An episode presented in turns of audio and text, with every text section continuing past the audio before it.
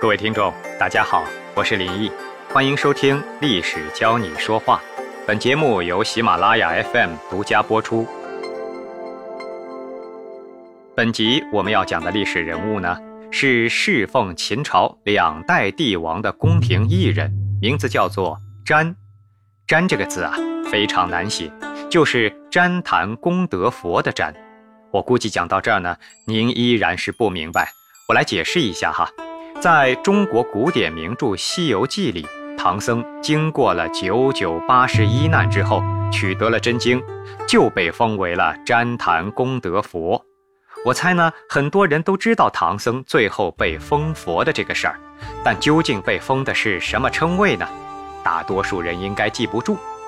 旃这个字啊，本意就是红色的旗帜，因为这位叫做瞻的人呢，是个宫廷艺人。所以史书中把他的职业优合在了一起，就称作优瞻。优瞻这个人呐，史料中虽然没有具体说明他的身高，但是却被特别记载为身材非常矮小。根据这点记载，我们有理由相信他很可能就是一个侏儒。哎，在这儿呢，侏儒只是一个名词哈。没有任何歧视的意思，相反呢，我还在褒奖他。玩过《魔兽世界》这个大型网络游戏的朋友应该知道，侏儒这个种族智力优势是十分明显的，优瞻也不例外。历史记载他擅长说笑话，但是呢，话语中都隐含着正确的道理啊，这就非常不容易了。秦始皇作为幽瞻的主人，也是中国历史上著名的大一统皇帝。对于他政治上的严厉和苛刻，大家应该已经听得很多了。陪伴这样的一个皇帝，你想想看，似乎除了徐福捞到了一点好处以外，其他的人呐，都过得提心吊胆的。实际上，今天的主人公幽瞻，也在这种刀口舔血。不过，他在提头面圣的高压状态下过的是游刃有余。有一次，秦始皇在宫中设宴，当天的天气很不好，天降大雨，气温也很低啊。秦王宫的侍卫、武士们全部都冒雨站岗，恪尽职守。估计秦始皇经过荆轲，呃，还有哈李连杰的行刺之后。保安措施一直都非常严密。这次宴会，优瞻也参加了，但是呢，我想他的角色应该不是座上宾，很可能就是一位演艺人员。进入皇宫之后，看到侍卫武士们冒雨值班，心中有些同情，于是优瞻就对侍卫们说道：“你们如此辛苦，是否需要稍微休息一下？”在得到侍卫们。肯定的答复后，优瞻继续说：“既然如此，你们一会儿听见我在大殿里叫你们，就一定要尽快答复我。”大殿之上一片欢声笑语，宾客们向秦始皇祝酒。哎呀，那个是高呼万岁呀！此时的优瞻来到了栏杆扶手附近，大叫道。卫士何在？在外的侍卫听见了优瞻的呼唤，齐声回答：“有。”优瞻哈哈大笑，高声说道：“你们一个个孔武有力，人高马大，一点儿好处都没有，只配在外面连雨站岗。你看看我，虽然身材矮小，却能在大殿中。”休息饮酒啊！秦始皇听见了这样的话，感觉这很可能是在吐槽自己铁石心肠啊。突然也良心发现，觉得自己的侍卫确实太辛苦了，于是特批侍卫数量减半，轮流休息。侍卫们的内心一定很感激这个聪明的幽瞻吧。无独有偶的是。秦始皇一统天下之后，人生最大的乐趣，除了巡视领地之外，就剩下围猎了。有一次，秦始皇打算把自己围猎的区域进行扩充。嘿，这个扩充可不是多画出几片草场这么简单，而是打算东起函谷关，西至雍县陈仓这片土地，全部规划成皇家猎场。这么一来，相信接下来有关人口迁徙、官吏任命等等一大堆的事情都会接踵而至。面对千古一帝秦始皇最喜欢的事情之一，谁敢吐槽呢？当然还是优瞻站了出来。优瞻拍着手附和道：“哎呀，这个计划真是太棒了！武皇威武霸气上档次啊！一定要多养些飞禽走兽，在这个巨大的皇家猎场之中。敌人要是从东边进犯我们，光凭迷路的鹿角就能把敌人给顶回去了。”秦始皇似乎想起了上回的那次吐槽，又不能说人家讲的不对，默默地停止了猎场扩大的计划。秦始皇去世以后，他的儿子胡亥成了秦二世。这位少爷可是鼎鼎大名的暴君，面对比他爹爹还要残暴的皇二代，尤瞻这次就不敢造次了吧？很遗憾，我们都想多了。作为一个不吐槽、会少点什么的人，优瞻同志啊是不可能闭嘴的，不然怎么彰显人家的口才呢？有一回，秦二世突发奇想，想把所有的城墙都用大漆刷一遍。我必须提醒一下哈，这不是给城墙涂个油漆、上个颜色那么简单。这里是指古代的漆器工艺，把所有的城墙都做个漆器外壳。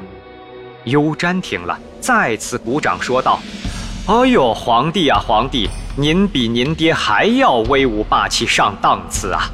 即便您没有这样的想法，我本来也要向您提案干这个事情。砌城墙这事儿啊，虽然看起来有点劳民伤财，但是想想这个画面。”哎呀，那是多美呀！太艺术了，这么美丽的艺术品还有实战价值。大家想想，如此城墙很是光滑呢，敌人来了能爬得上来吗？多么一举两得的御敌妙计呀！唯一需要克服的难点仅仅只有一个，那就是要找个巨大的房子，把涂好漆的城墙放进去阴干即可。如果不用考虑惹怒皇帝的话，我想应该再加上这么一句：“哎呀，皇上啊，只要搞定这个事儿，您爹坟里的兵马俑就不再是世界奇迹了。您真是千古留名啊！”至于中国古代的漆器工艺，十分复杂，先要在盛夏三伏从漆树上采集枝叶。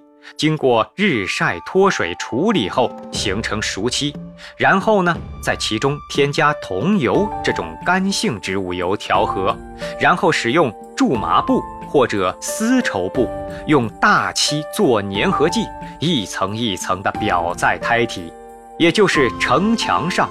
阴干后，在恒温恒湿的地窖里，上有红黑颜色的漆，均匀上漆，厚度一致。上一层就要氧化二十四个小时，再上下一层，上漆需要重复上百遍，就是要在地窖里氧化上百天。最后呢，还要雕刻花纹和抛光，抛光也需要上百次手工操作。你听下来怎么样？是不是跟我一样觉得涂油漆很了不起？佩服完中国古代工艺的伟大之后。秦二世也只能苦笑了，放弃了这个天方夜谭一般的计划。讲完了这么一个疯狂吐槽中国第一、第二个皇帝的优瞻的故事，我们能从谈话中总结出什么技法呢？这就是今天要说的假赞披漏端。假赞的概念，我觉得有必要稍微解释一下。就是虚假的称赞，不过这个虚假的称赞目的是让问题暴露出来，而不是昧着良心阿谀奉承地夸赞对方。大家明白了吧？至于纰漏端呢？纰漏的含义并非主动犯错，而是因为考虑不周、疏忽导致的错误。这也决定了犯错的人在听到假赞的内容后，有可能进行反思或者纠正。比如中国历史上著名的指鹿为马，这就是个反面例子。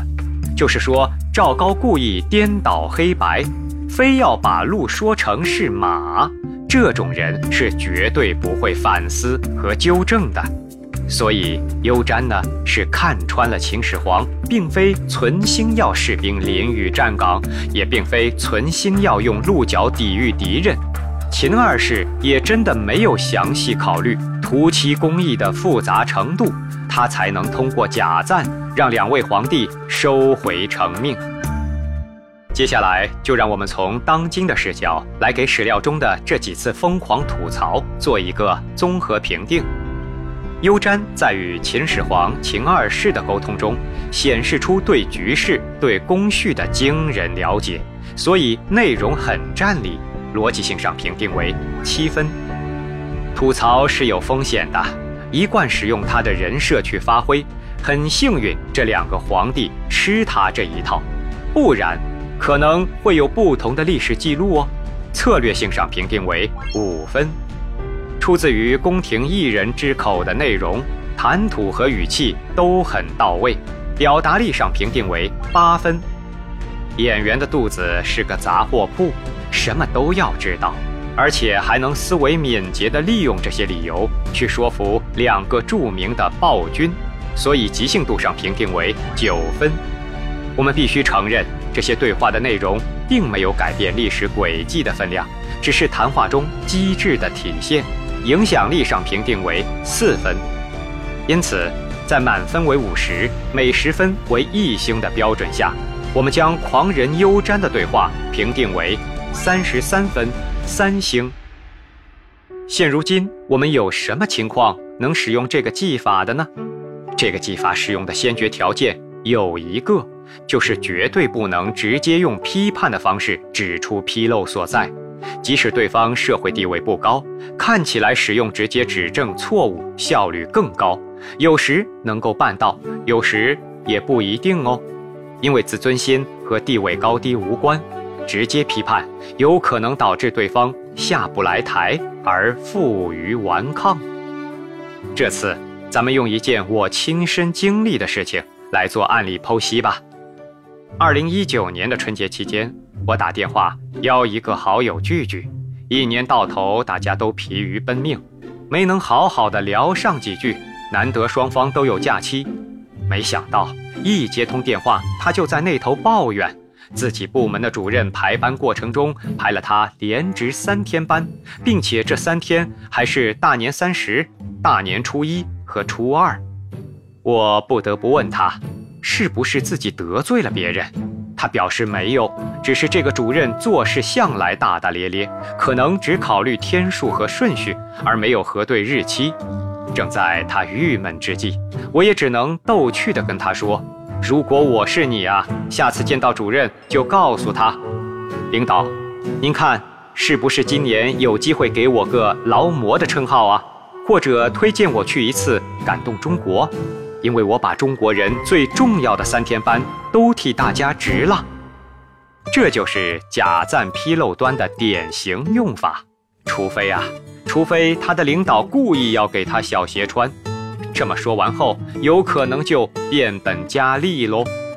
所幸他后来回答我，领导帮他调整了一天的值班时间，这也是皆大欢喜的结局吧。如果你觉得这个技法不错的话，不妨在合适的时机也试一试啊。如果用的挺好，别忘了感谢一下优詹同志。